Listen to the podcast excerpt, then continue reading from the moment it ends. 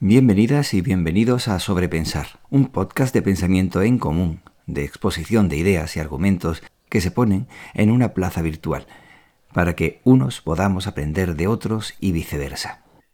Cualquier tiempo pasado fue mejor. ¿Cualquier tiempo pasado fue mejor? Esta expresión siempre me ha sorprendido por tal afirmación.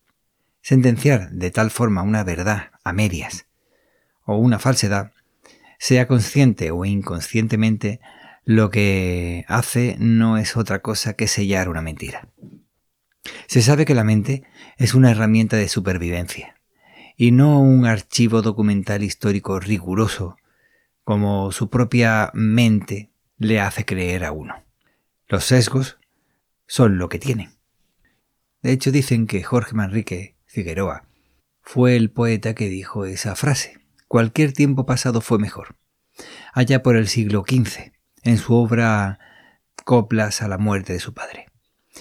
Casi 50 años escuchando esto y resulta que en un cristiano católico, apostólico y romano jamás podría haber dicho esto. Y es que aunque lo decía en sus coplas, realmente en el contexto no lo decía realmente.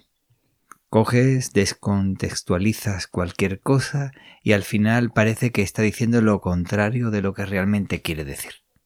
Es decir, alguien del siglo XV ya era consciente de eso, de que era falso, una apariencia, una impostura, una mascarada, mejor dicho. De manera que el pretérito perfecto solo es una forma verbal, además de una forma imaginaria, cercano al mundo onírico más del reino de Morfeo, pero este, este Morfeo no te mostrará ninguna píldora roja o azul. Cualquier tiempo pasado simplemente ya pasó. Pasó con aciertos y con errores. La única verdad es que cualquier tiempo pasado no volverá y debemos aprovechar al máximo el que tenemos.